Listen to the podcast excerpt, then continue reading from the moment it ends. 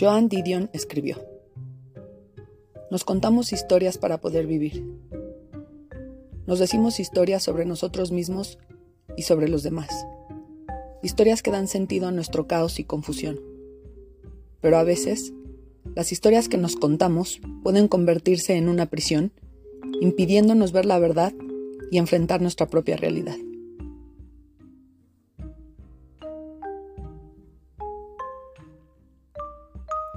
Hola, bienvenidos al episodio número 4 de la segunda temporada del Punto Zen. Mi nombre es Ana y soy su anfitriona en este podcast que tiene como objetivo compartir información que les ayude a tener una vida más equilibrada y feliz. El tema de hoy es la narrativa psicológica. Comenzamos.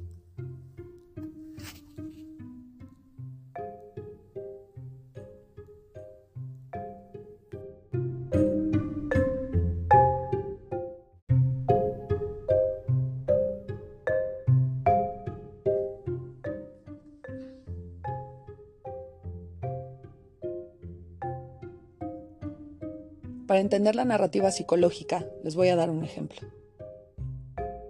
Juan y María son dos personas que han perdido su empleo. Juan se ve a sí mismo como una víctima de las circunstancias. Cuenta una historia en la que se siente impotente y atribuye su pérdida de trabajo a factores externos fuera de su control. Se repite a sí mismo que nunca encontrará otro trabajo, que no es lo suficientemente competente y que su vida está destinada al fracaso. Esta narrativa negativa genera sentimientos de desesperanza, baja autoestima y falta de motivación para buscar nuevas oportunidades. María, por otro lado, aunque ha experimentado la misma pérdida, ella se ve a sí misma como una persona resiliente y capaz de superar desafíos.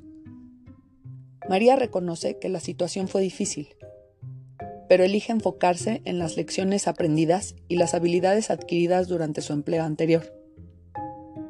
Cuenta una historia en la que ve la pérdida como una oportunidad para explorar nuevos caminos, desarrollar nuevas habilidades y encontrar un trabajo que sea más satisfactorio. Esta narrativa positiva le da esperanza, confianza en sí misma y motivación para buscar nuevas oportunidades laborales. En este ejemplo, se puede ver claramente cómo la narrativa psicológica de Juan lo mantiene atrapado en la autocompasión y la falta de acción, mientras que la narrativa psicológica de María la impulsa hacia adelante con optimismo y determinación. La narrativa psicológica puede tener un impacto en varios aspectos de nuestra vida por cómo interpretamos las cosas que nos pasan, cómo nos vemos a nosotros mismos y cómo interactuamos con los demás puede afectar nuestra autoestima, nuestras decisiones y nuestras relaciones interpersonales. Es importante tener en cuenta que la narrativa psicológica es una construcción personal y subjetiva. Cada persona tiene su propia forma de interpretar y dar sentido a su experiencia. Conforme maduramos, podemos ser conscientes de las historias que contamos y cómo pueden afectar nuestra percepción y comportamiento. La observación y comprensión de nuestra narrativa psicológica puede ser un proceso en constante evolución a lo largo de toda la vida. Contarnos la verdad a nosotros mismos puede ser un desafío, pero es esencial para nuestro crecimiento y bienestar. La orientación positiva o negativa de nuestra narrativa depende de las experiencias pasadas negativas o traumáticas si hemos experimentado adversidades o dificultades significativas en el pasado, es posible que tengamos una tendencia a enfocarnos en lo negativo y construir una narrativa pesimista. Nuestras creencias y pensamientos también pueden influir en la orientación de nuestra narrativa psicológica.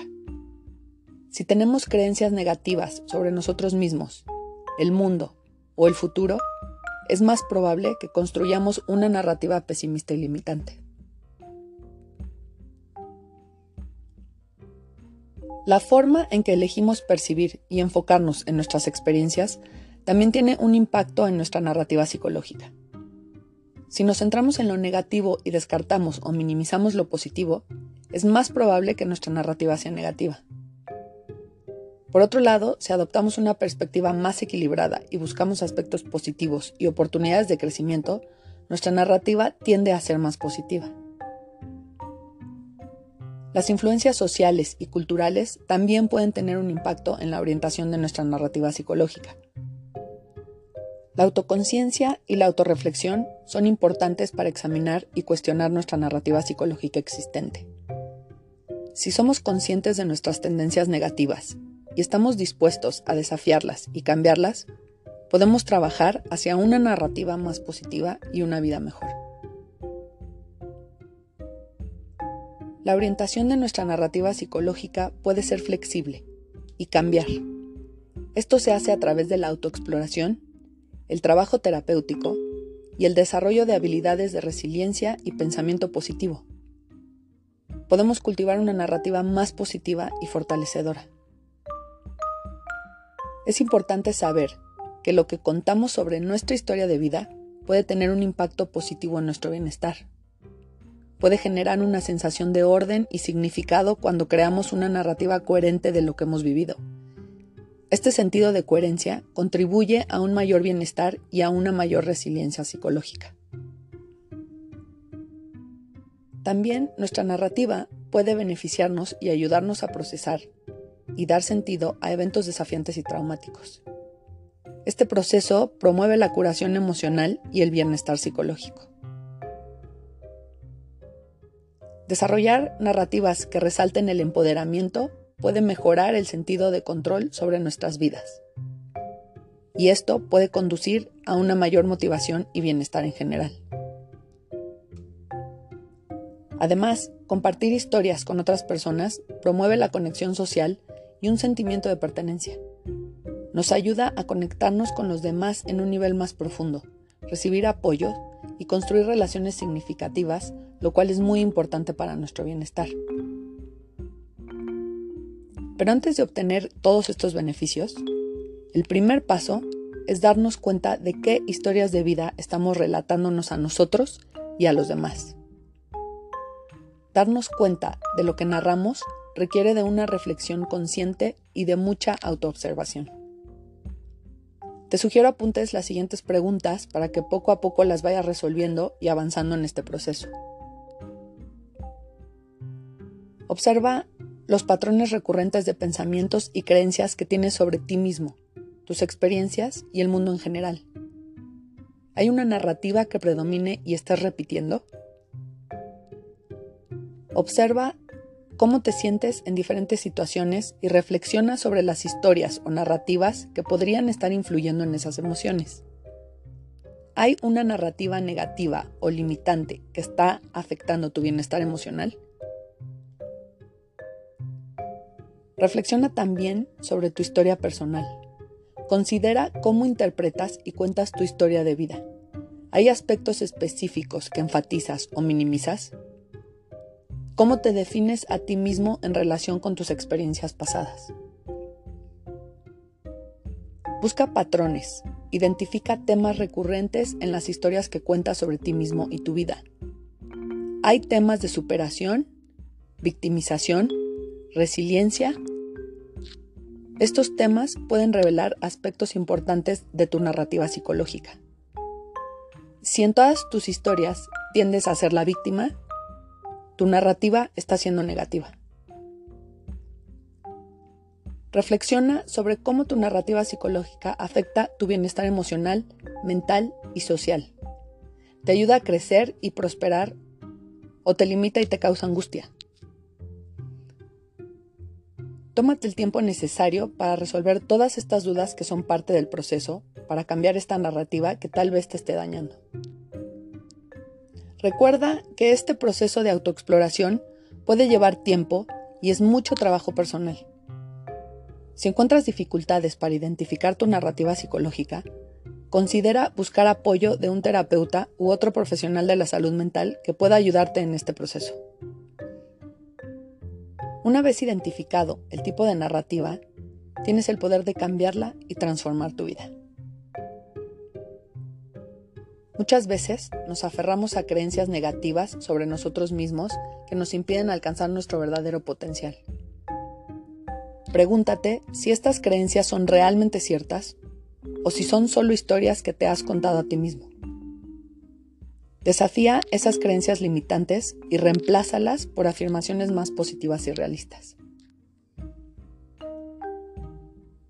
Una vez que reconozcas tus creencias limitantes, es hora de crear una nueva narrativa que te empodere y te inspire. Imagina cómo te gustaría verte a ti mismo y cómo te gustaría que fuera tu vida. Escribe esa historia y léela todos los días para reforzarla en tu mente. Cambiar tu narrativa no es algo que debas hacer solo. Busca el apoyo de amigos, familiares o una vez más un terapeuta que pueda ayudarte en este proceso de transformación. Comparte tu nueva narrativa con ellos y permíteles apoyarte en tu viaje hacia una vida mejor. Mentirnos a nosotros mismos puede ser una forma de protección o autopreservación, pero a largo plazo puede ser perjudicial. Puede evitar que enfrentemos nuestros problemas, dificultades o emociones incómodas, impidiendo así nuestro crecimiento personal y la resolución de conflictos. Así que en este fin de año te invito a reflexionar sobre tu propia narrativa y a reconocer y aceptar la verdad sobre tu vida. Solo así podrás tomar decisiones más informadas, desarrollar una mayor autoestima y establecer relaciones más auténticas con los demás.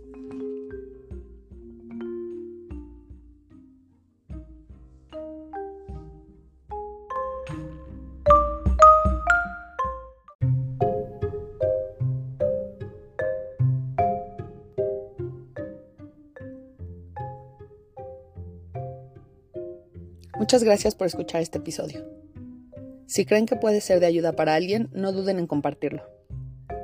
Les recuerdo que este podcast ya está en Instagram y lo encuentran como el punto Zen Podcast. Les deseo unas felices fiestas y un próspero 2024. Soy Ana y nos vemos en el próximo episodio.